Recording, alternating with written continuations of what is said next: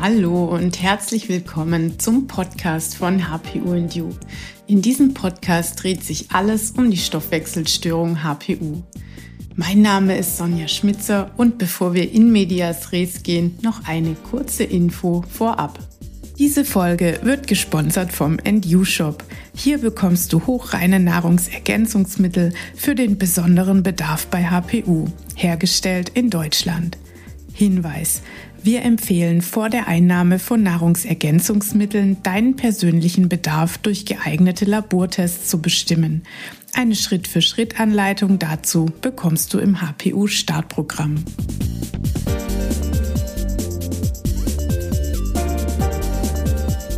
Liebe Gerti, herzlich willkommen bei mir im Podcast bei HPU and You. Ähm, ich freue mich riesig, dass du heute bei mir bist und dir die Zeit genommen hast, denn wir haben ein spannendes und wie ich finde oft übersehenes Thema. Ja, stell dich vielleicht gerne erst mal kurz vor.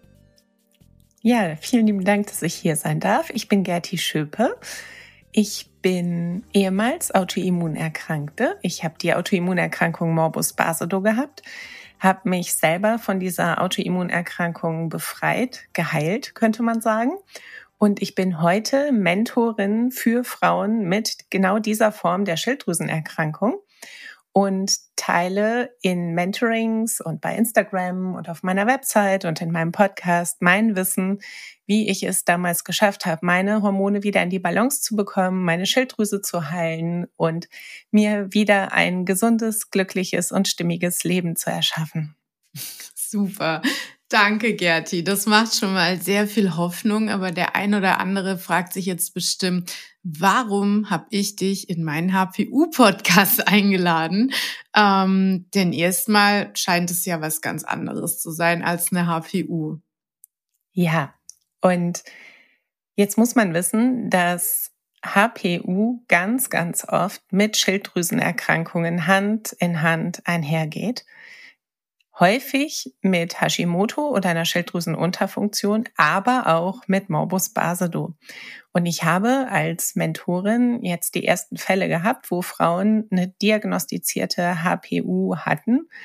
Und mir hat das am Anfang überhaupt gar nichts gesagt. Also ich habe von HPU noch nie was gehört, habe es dann gegoogelt, bin auf deine Website und deine Arbeit gestoßen und habe so beim, beim Durchlesen und beim Recherchieren gedacht, oh wow, also als Mentorin für Frauen mit einer Schilddrüsenerkrankung solltest du HPU kennen, ähm, denn die Symptome, die eine HPU macht, kommen ganz, ganz häufig mit so einer autoimmunen Schilddrüsenstörung einher. Und das ist noch so ein bisschen das Besondere. Ähm, was eben auch mit Schilddrüsenerkrankungen einhergeht, ist ganz oft eine Nebennierenschwäche. Und die Symptome einer Nebennierenschwäche sind denen einer HPU sehr ähnlich. Und da macht es schon Sinn, das differenzieren zu können und auch von dieser Erkrankung HPU zu wissen. Denn jemand mit einer HPU braucht eine ganz andere Herangehensweise als jemand, der keine hat, wenn die Schilddrüsenstörung verschwinden darf. Mhm. Genau, ja, das hast du sehr schön formuliert, was äh, ja unsere beiden Themen hier eigentlich überschneidet. Ich denke, das ist auch ganz wichtig für die Zuhörer.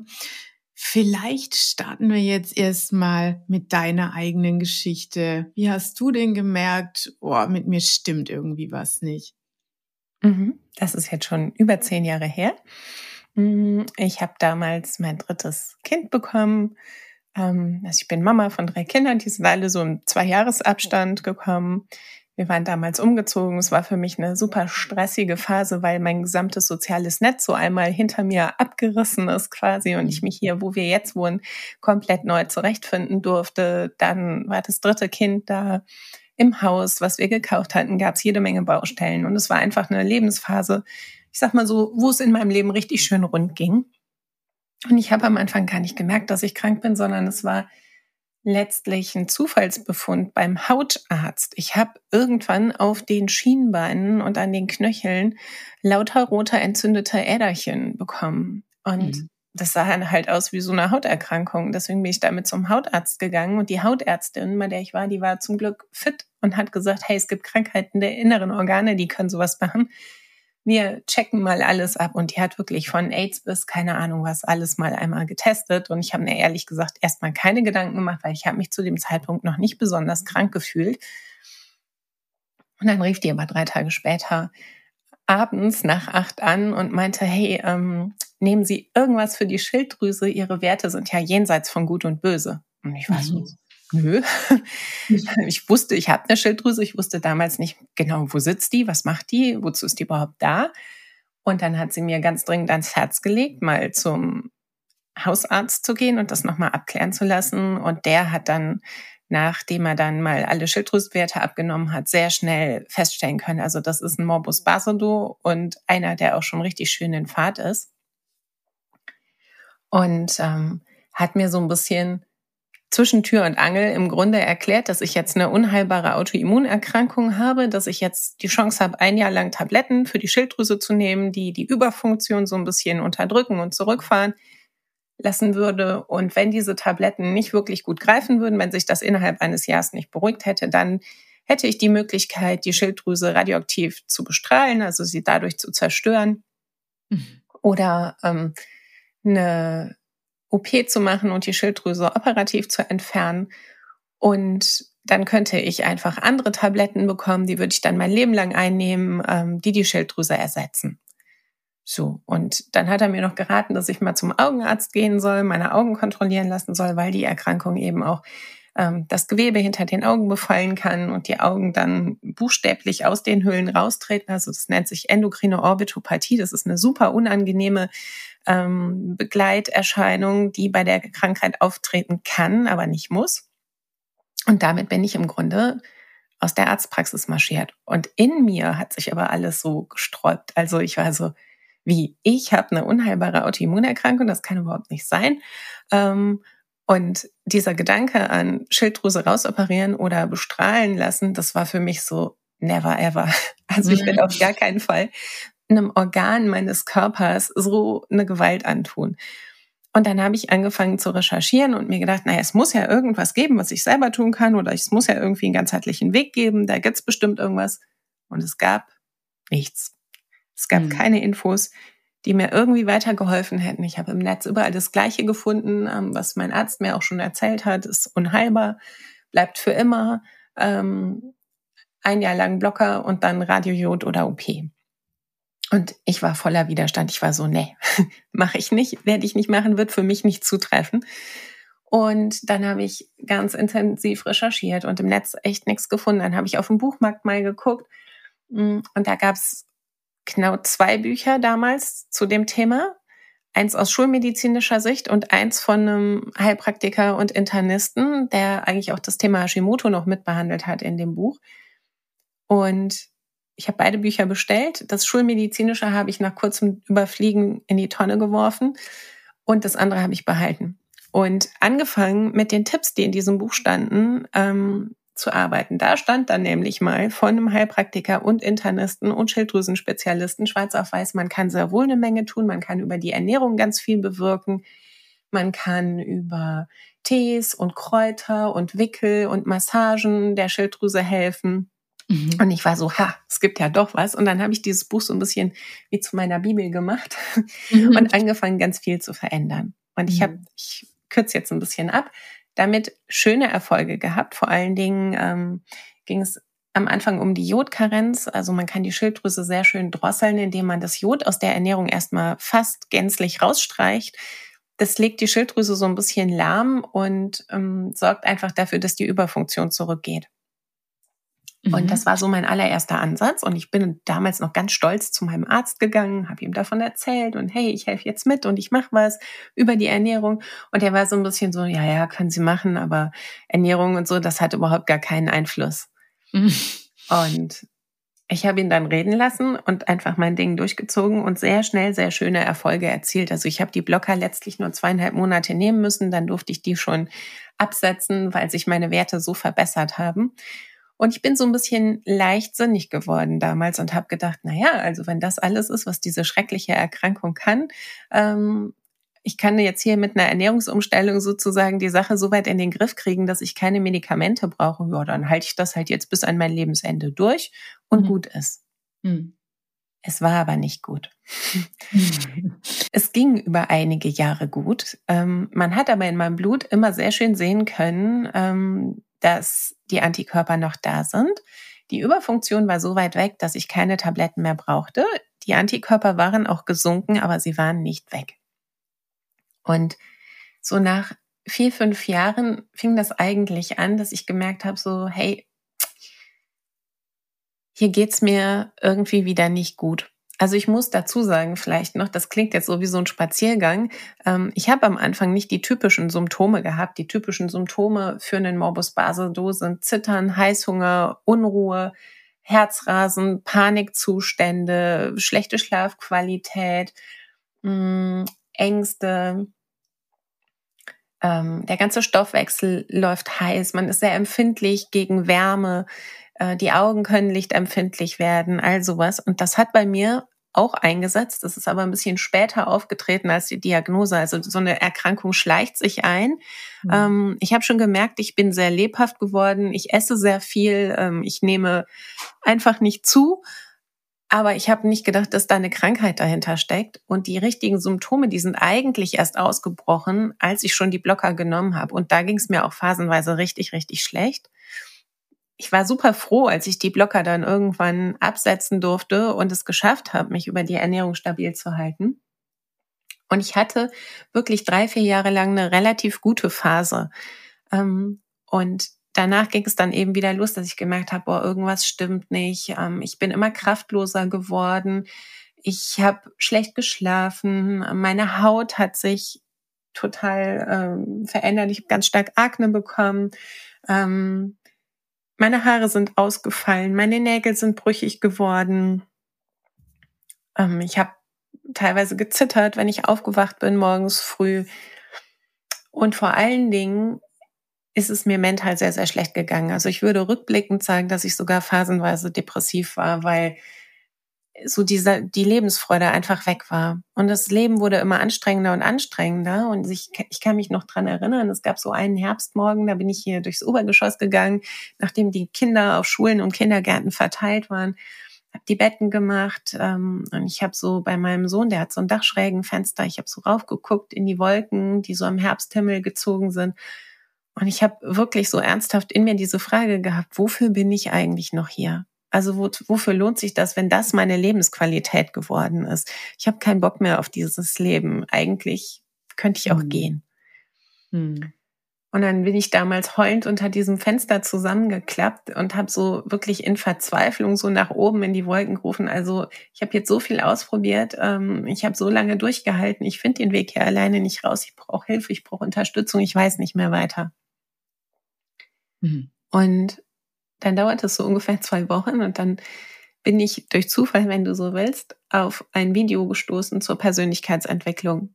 Und da ging es eben drum, wie die Kraft unserer Gedanken unsere Gesundheit beeinflussen kann, was wir mental tun können, um wirklich Einfluss bis auf Zellebene nehmen zu können, ähm, dass wir über unser Mindset, äh, über unsere Gedanken, unser Nervensystem so weit beruhigen können, dass auch Erkrankungen verschwinden können. Und das hat mich irgendwie gecatcht. Und mm, ich war bis dahin so super bockig und habe gesagt, also mein Körper ist halt eben kaputt, der ist verkehrt, Krankheiten finden eben auf körperlicher Ebene statt. Das hat überhaupt nichts mit meinem Denken oder meiner, meinem Mindset zu tun.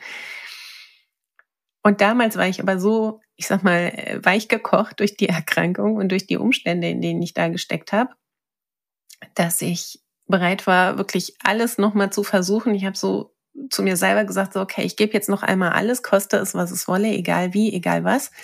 Ähm, und wenn das nicht hilft, und wenn es mir danach nicht besser geht, dann kann die Schulmedizin meine Schilddrüse meinetwegen haben. Hm. Und dann habe ich mich sehr, sehr intensiv mit mir selber beschäftigt. Ich habe mir einen Coach gesucht, ich habe Therapeuten ähm, gesucht, ich habe Familienaufstellungen gemacht. Ich sag mal, ich habe so ein bisschen meinen emotionalen Keller einmal richtig entrümpelt und sehr schnell gemerkt, hey, das tut mir unheimlich gut. Also mir geht's besser, ich fühle mich vor allen Dingen mental besser. Ähm, der, der Stress auf Zellebene lässt irgendwo ein Stück weit auch nach durch diese innere Arbeit und habe gleichzeitig dann nochmal ähm, ganz verstärkt angefangen mit einer Nährstofftherapie. ähm, habe Mängel aufgefüllt, die ich damals im Blut hatte.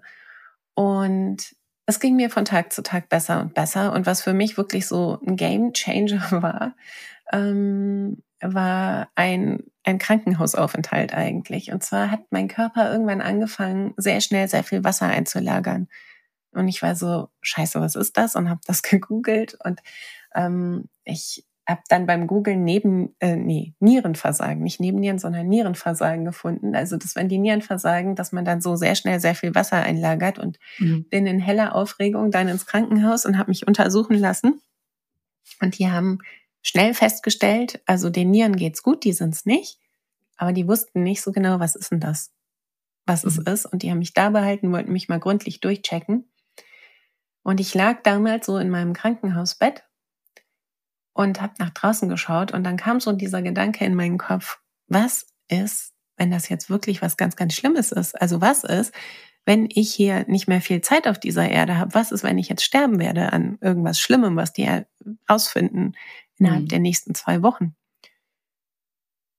Und dann habe ich mir so gedacht, mein Gott, wenn ich jetzt wüsste, ich sterbe in zwei Wochen, dann würde ich mein Leben ja komplett anders leben als so, wie ich es jetzt gerade tue.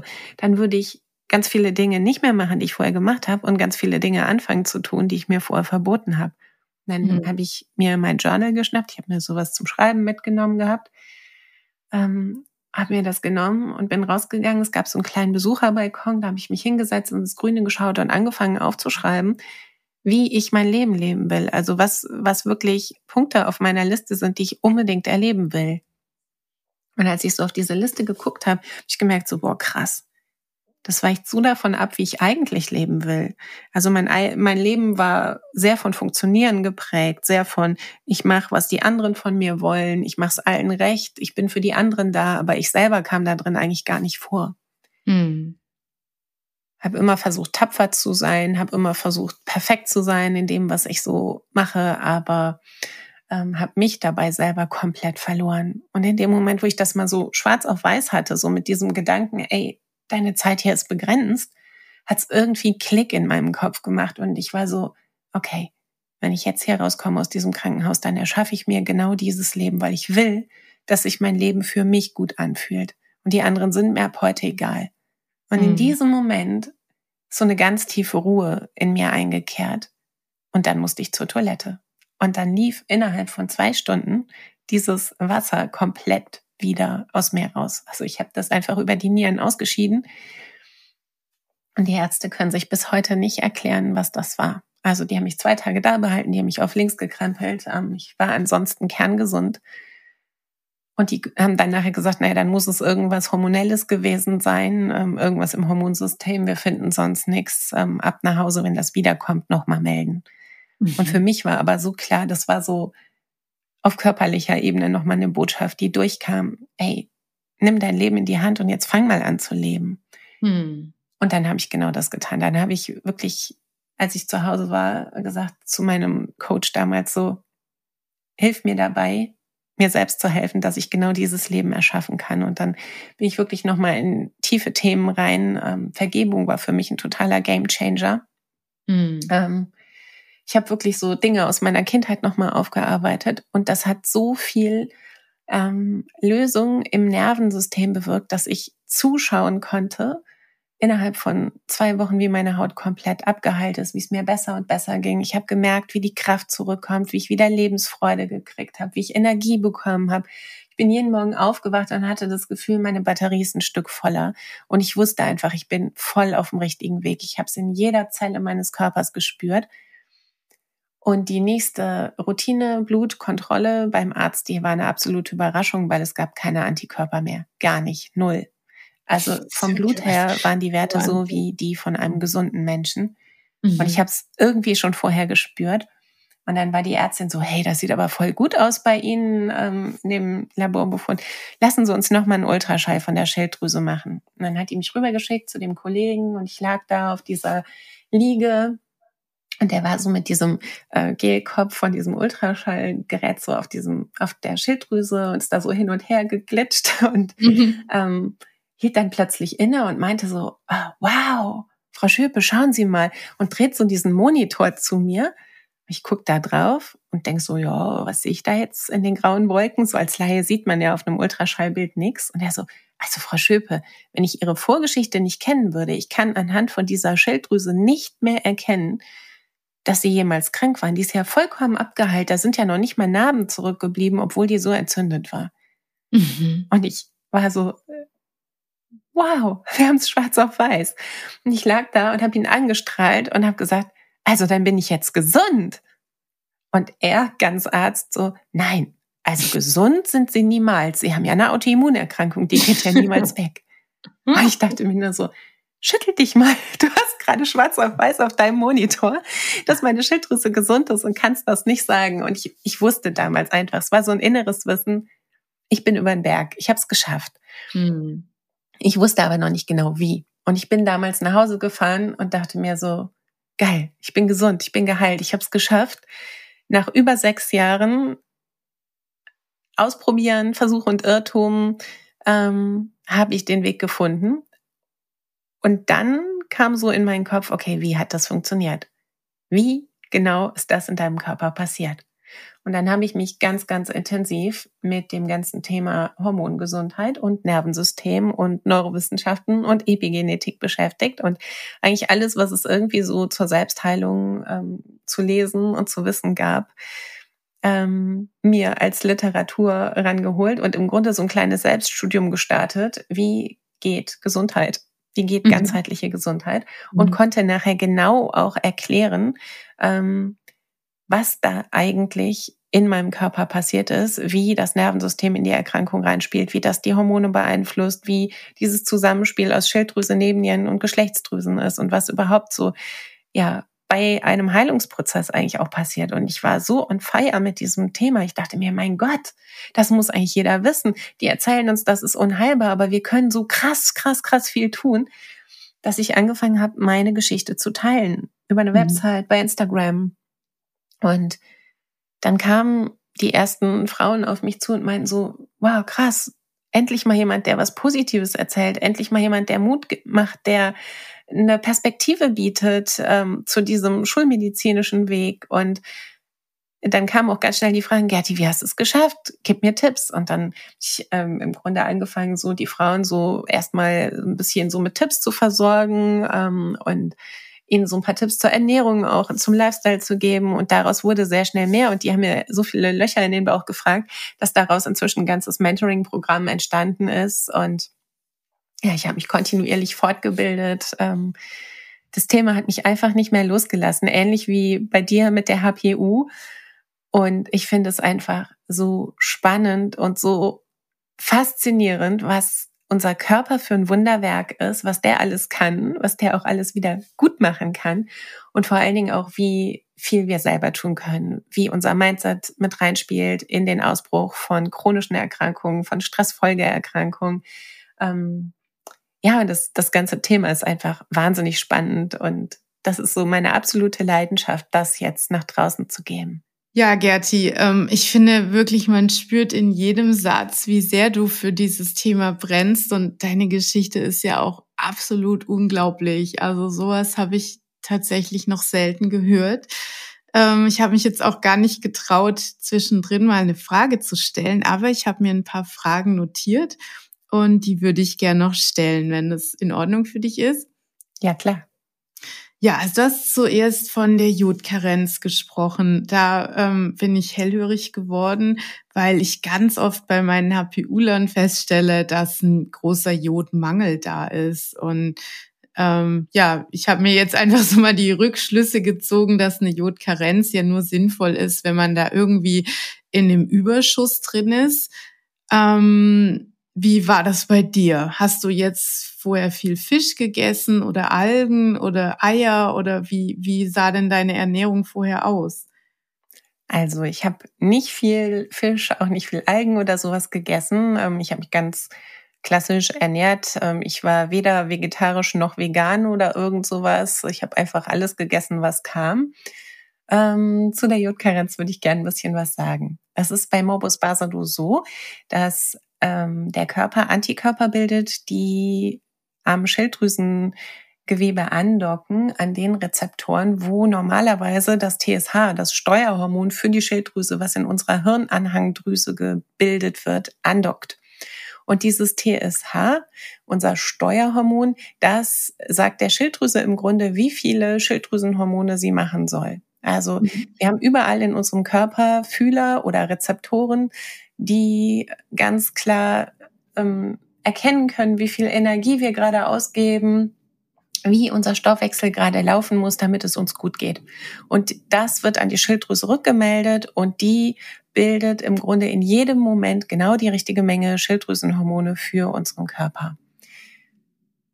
Bei Morbus Basedow ist das anders. Dieser TRAC-Antikörper, der da jetzt an der Schilddrüse andockt, der überstimuliert die Schilddrüse und sorgt dafür, dass sie quasi unendlich viele Schilddrüsenhormone produziert. Viel, viel, viel mehr, als für einen normalen Körper gut ist. Und damit die Schilddrüse überhaupt Schilddrüsenhormone machen kann, braucht sie neben der Aminosäure Tyrosin vor allen Dingen Jod als Baustein. Und die Schilddrüse ist eine super, super smarte Drüse. Die ist echt intelligent und feinfühlig. Und die ist auch so ein bisschen wie eine schwäbische Hausfrau. Wenn sie merkt, dass ihr die Reserven ausgehen, dann wird sie sehr sparsam. Und dann kann so viel Steuerhormon oder so viel Track andocken, wie will. Ähm, dann fängt sie an, die Schilddrüsenhormone einzuteilen und nur noch das rauszugeben, was nötig ist, um den Körper gut durchzubringen, aber nicht mehr ein zu viel zu erlauben. Bedeutet, mhm. wenn man der Schilddrüse gezielt das Jod entzieht, dann geht sie in den Sparmodus und hört auf, Schilddrüsenhormone zu machen. Das ist im Grunde ein ganz einfacher biologischer Hack, der bei Morbus Basedow sehr ungefährlich ist, den man machen kann, weil durch den Trag, durch dieses, dieses, diesen Antikörper, der die Schilddrüse so überstimuliert, viel zu viele Schilddrüsenhormone da sind und viel zu viel gebildet wird. Und bei einer Jodkarenz verzichtet man auch nicht zu 100 Prozent auf das Jod, sondern man isst nur noch Lebensmittel, deren Jodgehalt unter 30 Mikrogramm pro 100 Gramm Lebensmittel liegt.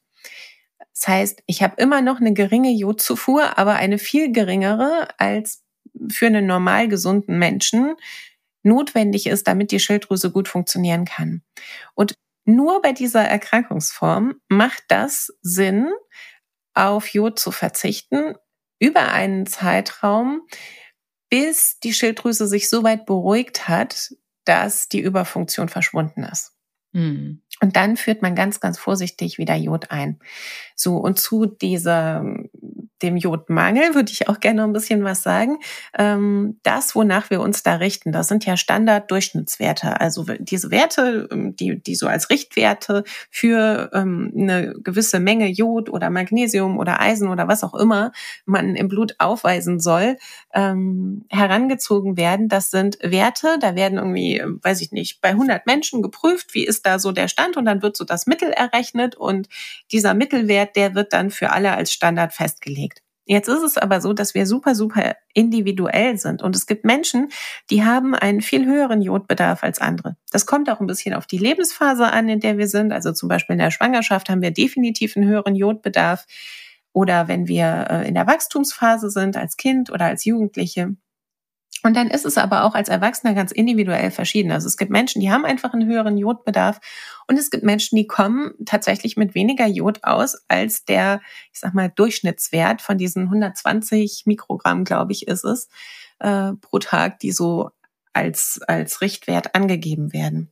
Mhm. Das muss man einfach so im Hinterkopf haben. Und ich beobachte das bei mir selber und ähm, auch bei den Frauen, die bei mir sind, dass es oft so ist, ähm, dass wir regelrecht jodsensibel sind. Also dass wir schon auf kleine Mengen Jod schnell reagieren, dass unsere Schilddrüse aus dem kleinsten bisschen Jod direkt gut was macht an Schilddrüsenhormonen und dass wir gar nicht so viel brauchen wie andere.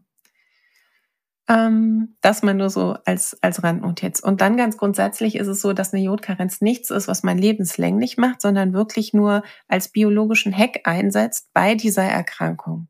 Beantwortet das die Frage so ein bisschen? Ja, absolut. Das macht Sinn. ja, vielen Dank. Ich wollte noch mal gern auch auf die Symptome von Morbus Basedow zu sprechen kommen. Du mhm. hast vorhin schon gesagt, ähm, man fühlt sich so überdreht, hochgefahren, mhm. ähm, kommt schnell in eine Panikattacke, in, in Angst, hat ständig Hunger, habe ich rausgehört. Mhm. Ähm, vielleicht kannst du da mal noch ein bisschen was dazu sagen. Wie passt denn dieses Hochgedrehtsein dann später zur Erschöpfung, zur Nebennierenschwäche? Ja, voll gerne.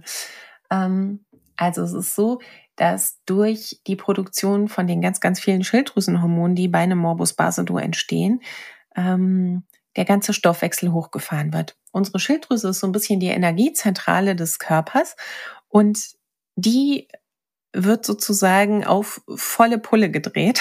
Bisschen mhm. wie eine Heizung, die man auf volle Pulle dreht, die dann richtig heiß läuft.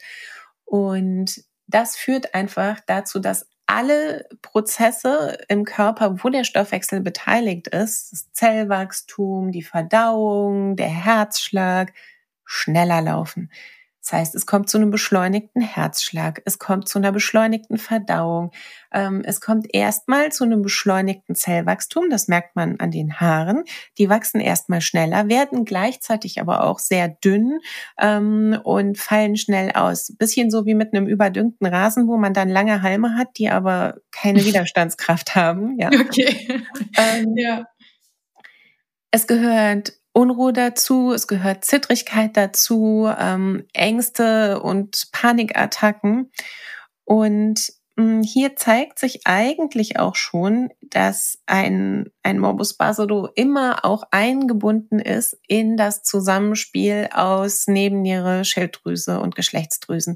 Mhm. Diese drei sind unsere Effektordrüsen. Das sind große Drüsen in unserem Körper, die ganz fein aufeinander abgestimmt miteinander arbeiten und wie Zahnrädchen ineinander greifen. Mhm. Und wenn eine dieser drei Drüsen ein Problem hat, dann sind die anderen nie unbeteiligt. Bedeutet, bei Schilddrüsenerkrankungen ist es immer auch nötig zu schauen, wie geht's den Geschlechtsdrüsen, also wie läuft's mit dem Zyklus und wie geht's den Nebennieren. Mhm. So und ähm, äh, zu den Geschlechtsdrüsen äh, muss ich nicht viel sagen. Unser Zyklus, unsere Fruchtbarkeit wird davon gesteuert. Ähm, wenn in unseren fruchtbaren Jahren machen die Progesteron und Östrogen, unsere beiden ähm, Hauptgeschlechtshormone als mhm. Frau. Mhm. Und die Nebennieren sind die Drüsen für die Stressbewältigung. Das sind winzig kleine Drüschen, die sitzen wie kleine Käppchen oben auf unseren Nieren, haben mit der Niere, die ähm, ja unser Pipi macht, nichts zu tun, außer dass sie in direkter Nähe dazu liegen. Und diese hormonbildenden Drüsen, also die Nebennieren, die machen Cortisol und Adrenalin und Noradrenalin also unsere Stresshormone. Und unsere Stresshormone haben erstmal eine Schutzfunktion für uns. Die sind dafür da, um uns in Gefahrensituationen wach, aufmerksam zu machen, um unseren Körper darauf vorzubereiten, zu flüchten, zu kämpfen ähm, oder irgendwie mit einer Gefahr gut fertig zu werden. Mhm. Und wenn wir über einen längeren Zeitraum Dauerstress haben, oft über Jahre, dann sind die Nebennieren die ganze Zeit im Einsatz. Und dann erschöpfen die sich. Hm. Und wenn die Nebennieren im Einsatz sind, dann kann die Schilddrüse nicht so arbeiten, wie sie es normalerweise könnte. Der Körper versucht in einer Gefahrensituation immer Energie zu sparen, damit er mehr Energie hat, um zu überleben. Hm. Bedeutet, in dem Moment, wo ich irgendetwas als bedrohlich empfinde und mein Nervensystem mir signalisiert, hey, ähm, pass mal auf, da ist irgendwas, das ist nicht gut für dich, wird parallel dazu eine Info rausgegeben an die Schilddrüse. Achtung, wir sind in Gefahr, du musst erstmal in den Energiesparmodus gehen, du kannst später weitermachen mit dem Stoffwechsel. Dann wird die Verdauung runterreguliert, die Fruchtbarkeit wird eingeschränkt, weil wenn wir uns irgendwie aus einer Gefahr retten müssen, dann ähm, kostet es den Körper viel zu viel Energie zu verdauen oder sich um Fruchtbarkeit zu kümmern. Das sind alles Prozesse, die werden nach und nach runtergefahren. Mutter Natur geht davon aus, dass wir kurz in einer Gefahrensituation drin sind, uns dann dort rausretten oder vielleicht auch irgendwie kämpfen müssen ähm, um unser Überleben, aber dann eben die Gefahr besiegt haben und danach wieder in die Entspannung zurückfinden und ähm, dann kann das gesamte System wieder in den, ich sag mal, Lebensmodus zurückschalten. Mhm. Wenn wir jetzt über Jahre Dauerstress haben, dann haben wir über Jahre diesen Notfallmodus laufen im Körper und das hat gravierende Folgen für unseren Hormonhaushalt, für unsere Schilddrüse. Die Nebennieren, die erschöpfen sich mit der Zeit, die brennen regelrecht aus, die kriegen wie so ein Burnout, ähm, die entzünden sich auch tatsächlich ein paar Mal, das spüren wir nicht. Ähm, aber jedes Mal, wenn eine Entzündung da drüber läuft, kommen hinterher Fresszellen und machen die so ein bisschen kleiner. Und man kann wirklich auch im Ultraschall erkennen bei ähm, hochbetagten Menschen, die sehr, sehr viel Stress hatten in ihrem Leben, dass die Nebennieren winzig klein geworden sind, also wie Reiskörnchen. Hm. Und normalerweise bei gesunden Menschen sind die eigentlich so groß wie eine Mandel. Ja, also hm. das ist schon krass, wie diese Drüse schrumpft. Ähm, und was bei einem Morbus Basedow passiert ist, dass es immer vorher Stress gegeben hat. Also ein Morbus Basedow bricht immer nur aus, wenn das Nervensystem vorher richtig im Ausnahmezustand war. Mhm. Das ist oft so, dass es Dauerstress war über Jahre und dann kommt irgendein Ereignis oder irgendwelche Lebensumstände dazu, die uns nochmal richtig, richtig fordern. Und ähm, dann wird eben diese Autoimmunreaktion im Körper ausgelöst die Schilddrüse geht erstmal richtig in die Überfunktion und gefühlt haben wir jetzt erstmal mega viel Energie. Also so viel Energie, dass wir buchstäblich nicht mehr still sitzen können, nicht mehr stillhalten können. Alles läuft heiß. Ich werde super unruhig, wenn meine Schilddrüse in die Überfunktion geht. Mhm. Wenn diese Phase aber mal vorbei ist und ich die Schilddrüse wieder beruhigt habe, ob jetzt medikamentös oder durch Jodkarenz ist egal, wenn ich aus dieser Phase raus bin, dann zeigt sich oft der Gesamtzustand, der dann im Hormonsystem ist. Und dann treten ganz häufig die Symptome einer Nebennierenschwäche in den Vordergrund. Dann zeigt sich, dass ich zum Beispiel super schlapp bin, dass ich morgens kaum noch aus dem Bett komme, weil morgens früh brauche ich normalerweise Cortisol, um wach zu werden. Wenn meine Nebennieren erschöpft sind, dann können die mir aber so diesen inneren Wake-up-Call über ein bisschen Cortison morgens früh nicht mehr geben. Dann hat sich oft auch schon die Cortisolkurve verschoben. Und ich werde dann abends wach statt morgens früh. Mhm. Dann kommen so Symptome dazu wie ähm, Schläfrigkeit, wie äh, Appetitverlust oder aber auch Gewichtszunahme. Es kann beides sein. Auch äh, eine Nebennierenschwäche kann Haarausfall machen, die bringt den Zyklus durcheinander. Also da sind ganz, ganz, ganz viele Dinge, die reinspielen und die Symptome einer Nebennierenschwäche, und da kriegen wir jetzt wieder den Bogen zur HPU, sind denen einer HPU super, super ähnlich. Hm. Das stimmt, ja. Da gibt es sehr viele Überschneidungen. Ähm, ja, nur dass der Start eben manchmal anders ist. Ja, viele, viele HPUler starten eben mit der Unterfunktion. Ähm, beim Morbus Basedow startet man mit der Überfunktion, aber beides führt letztendlich dann in die ganz große Erschöpfung. Ja, so ist es. Du hast vorhin noch was angesprochen, wo ich gerne noch mal drauf eingehen würde: die Kraft der Gedanken. Und ähm, du hast auch von Vergebung gesprochen. Da würde ich gerne auch noch mal drauf zurückkommen. Aber wie war dieser Moment im Krankenhaus, als du da auf dem Balkon saßt? Ähm, denkst du, dass diese Erkrankung ähm, quasi eine Summe aus unaufgearbeiteten Dingen in deinem Leben war? Da haben wir jetzt mehrere Ebenen, auf die wir schauen können. Wir haben zum einen die körperliche Ebene und das Nervensystem.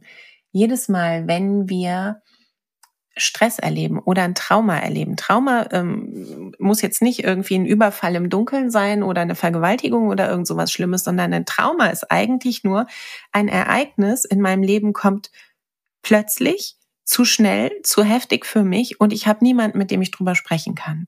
Und mhm. wir alle haben schon Situationen erlebt, in denen wir mehr oder weniger ein Trauma erlebt haben. Hm. Ganz besonders, wenn wir Kind sind, kann das einfach sein, dass wir zum Beispiel eine geliebte Be Bezugsperson aus den Augen verlieren, also ähm, von unserer Mutter getrennt werden, wenn wir sehr klein sind, weil, keine Ahnung, ähm, irgendjemand krank wird und ins Krankenhaus muss oder so. Und das, diese traumatischen Erlebnisse, wenn wir nicht darüber sprechen können, wenn unsere Gefühle nicht gut begleitet werden in dieser Situation, die werden im Körper auf Zellebene abgespeichert und das Nervensystem merkt sich die. Hm. Ähm, und das ist so die Nervensystemebene und jetzt können wir so die, die mental-emotionale Ebene mit dazu nehmen. Also alles Schwere, was ich in meinem Leben erlebt habe, wo ich nicht drüber gesprochen habe, wo ich nicht gut mit meinen Gefühlen ähm, umgehen konnte, das landet in meinem Unterbewusstsein. Da entstehen dann so Glaubenssätze wie, ich muss zum Beispiel lieb und angepasst sein, ähm, sonst werde ich nicht mehr akzeptiert oder ich muss aufpassen, ähm, dass ich immer fleißig bin, dass ich mir immer ganz, ganz viel Mühe gebe, sonst werde ich ausgeschlossen. Irgendwie mhm. sowas. Mhm. Und all diese Dinge, die summieren sich im Laufe eines Lebens auf und die prägen und formen unser Unterbewusstsein. Die prägen und formen auch, wie wir innerlich mit uns selbst sprechen. Mhm. Und hier kann so eine innere Arbeit ganz enorm hilfreich sein, um diese Themen aufzulösen, um vor allen Dingen auch alte Stresszyklen zu beenden und um, ich sag mal, so einen kleinen Reset auch in dem Körperzellgedächtnis ähm, zu machen, wo all diese Dinge gespeichert sind. Weil unser Unterbewusstsein, das ist im Körper gespeichert. Man weiß noch nicht genau, wie der Körper das macht und wo der das genau macht. Aber es ist nichts, was unser Gehirn sich merkt, sondern unser Körper merkt sich das. Und das könnt ihr alle mal überprüfen. Das kannst du überprüfen bei dir, wenn du jetzt zuhörst. Ähm, zum Beispiel wird es sehr schön bei Gerüchen deutlich. Gerüche sind totale Informationsträger und es kann sein, dass du einen ganz bestimmten Geruch mit einer ganz bestimmten Situation verbindest. Wir nehmen mal was Schönes. Zum Beispiel den Geruch ähm, von Lebkuchengewürz mit Weihnachten und sofort ist bei dir innerlich, wenn du diesen Geruch riechst, bist du wieder Kind und siehst den Weihnachtsbaum und die Kekse und kommst innerlich aber auch in die Gefühle rein, die du mit dieser Situation verbindest. Und mhm. genauso funktioniert das auch mit Dingen, die mh, mm, sehr negativ für uns waren, wo unser Körper einfach so wie so ein, so ein Speicher abgelegt hat innerlich, um uns das nächste Mal zu warnen und zu schützen. Ich bin mal ähm, als Jugendliche jemandem hinten drauf gefahren, hatte einen Auffahrunfall mhm. und ähm, war danach für mindestens anderthalb Jahre ein super schlechter Beifahrer. Jedes Mal, wenn das Heck von dem Fahrzeug vor uns mir gefühlt zu nahe kam, hat sich mein gesamter Körper angespannt. Mir ist der Schweiß ausgebrochen. Ich habe klatschnasse Handflächen bekommen. Ich habe ähm, beide Beine in den Boden gestemmt, so als würde ich Kupplung und Bremse gleichzeitig treten. Das war, ich konnte das nicht verhindern und mein Herz hat mega angefangen zu klopfen. Ich habe lange gebraucht, bis mein Körper neu gelernt hatte, hey, es ist nicht gefährlich, hinten an ein anderes Fahrzeug dran zu rollen. Es passiert kein Unfall. Also mein Körper hatte abgespeichert, wenn das Heck von einem Fahrzeug zu nahe kommt, dann knallt's, dann gibt's den Unfall. Und die mhm. körperliche Reaktion, die konnte ich nicht abstellen. Mhm. Das ist etwas, das ist ein, ein, uraltes biologisches Schutzprogramm. In so Situationen greift unser Unterbewusstsein. Und wenn wir ganz viele Trigger ähm, gesammelt haben, sag ich mal, oder ganz viele Situationen gesammelt haben, die zum Beispiel mit zwischenmenschlichen Beziehungen zu tun haben, dann kann es uns enorm stressen, einfach nur ähm, im Alltag mit anderen Menschen zusammen zu sein weil immer wieder diese alten Programme des Körpers reaktiviert werden, es immer wieder eine Reaktion im Nervensystem gibt, das wiederum immer eine Reaktion auch im Hormonsystem auslöst. Und hier schließt sich jetzt der Kreis zur Schilddrüse. Ähm, auf Dauer löst das eben sehr, sehr, sehr viel ähm, Stress aus, wo eine Schilddrüse irgendwann nicht mehr kann. So, das mhm. sind jetzt so körperliche Dinge. Dann kommen noch alle möglichen anderen Umwelteinflüsse dazu, da kommt noch Ernährung dazu, unser Lifestyle insgesamt. Aber jetzt mal, um auf deine Ursprungsfrage zurückzukommen, das ist im Grunde das, ähm, was auf körperlicher Ebene passiert und weshalb so eine innere Arbeit und auch die Arbeit mit unseren Gedanken und mit unserem Mindset, mit unseren Glaubenssätzen so kraftvoll ist. Hm, hm. Ja, das hast du sehr schön, sehr anschaulich erzählt. Gerti, vielen Dank dafür. Ähm, du hast gesagt, die Symptome haben angefangen, als du dein drittes Kind bekommen hast und du hast das Gefühl gehabt, auch du hast dich irgendwie verloren. Ich denke, ich äh, bin mir sicher, dass jede Mutter das nachvollziehen kann, mal ganz unabhängig von der Anzahl der Kinder. Ähm, das bringt das Kindsein, dass das Kinder bekommen, ja auch so ein bisschen mit sich, dass man auf einmal sehr fremdbestimmt ist und sich einfach ja häufig auch selber aus den Augen verliert. Ähm, wie ist es dir denn gelungen, als Dreifachmutter wieder zu dir selbst zu finden? Ich habe Hilfe von außen gebraucht. Wirklich, ganz ehrlich. Ähm, ich hätte das alleine an der Stelle nicht geschafft. Ähm, wir sind oft blind für unsere eigenen Muster das sind ja Dinge, die im Unterbewusstsein liegen und ähm, sich da selber in die Karten zu schauen, ist unglaublich schwer. Wir brauchen jemanden, der uns hilft, uns zu reflektieren, der uns ähm, ein bisschen Feedback von außen gibt. Hm. Ich habe mir einfach Unterstützung gesucht. Ich habe hm. mir Coaches gesucht, ich habe mir Therapeuten gesucht, ähm, ich habe wenig äh, mit, mit so, ich sag mal, klassischer Gesprächstherapie oder so gearbeitet. Ich habe direkt von Anfang an sehr, sehr viel über den Körper gearbeitet. Also zum Beispiel in Hypnose oder in einer Aufstellung oder ähm, mit somatischen Übungen. Das sind mhm. Übungen, ähm, wo wir mit genau diesem Körpergedächtnis arbeiten, wo wir mit dem Nervensystem arbeiten und auf körperlicher Ebene ganz viel tun. Im Grunde da, wo es abgespeichert ist. Mhm.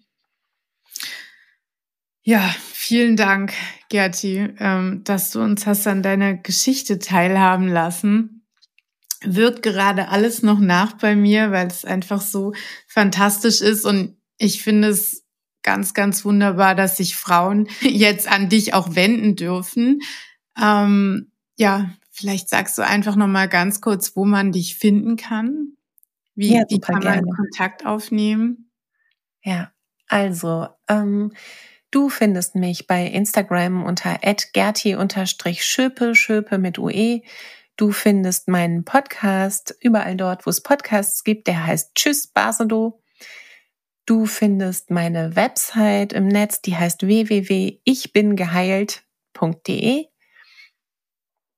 Und es gibt einen YouTube-Kanal, wo einfach mein Podcast läuft. Ähm, den kannst du dir auch gerne anschauen, wenn du einfach bei YouTube mal Tschüss Basedo eingibst, findest du das dort auch. Super. Gerti, ich drück dich aus der Ferne. Das war ein wunder, wunderbares Gespräch. Ich glaube, bin mir sicher, du hast sehr viele Frauen inspiriert auf ihrem Weg zurück zu mehr Gesundheit, zu einer stabileren Verfassung. Und du hast auch nochmal ganz klar gemacht, dass das eben nicht nur auf körperlicher Ebene stattfinden kann. Und ja, das ist was, was oft vernachlässigt wird. Viele, vielen, vielen lieben Dank, Gerti. Danke, ja, dass du da warst.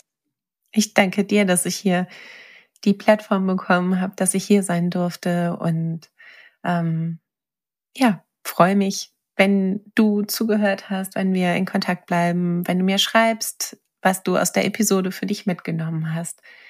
Und vielleicht so als letzter Impuls, ich glaube, es ist egal, welche Erkrankung du hast, ähm, besonders dann, wenn es eine Erkrankung ist, wo du länger mit zu tun hast. Es lohnt sich immer, dich selber schlau zu machen, für deine Gesundheit loszugehen, zur Expertin für dich, für deinen Körper, für deine Gesundheit zu werden.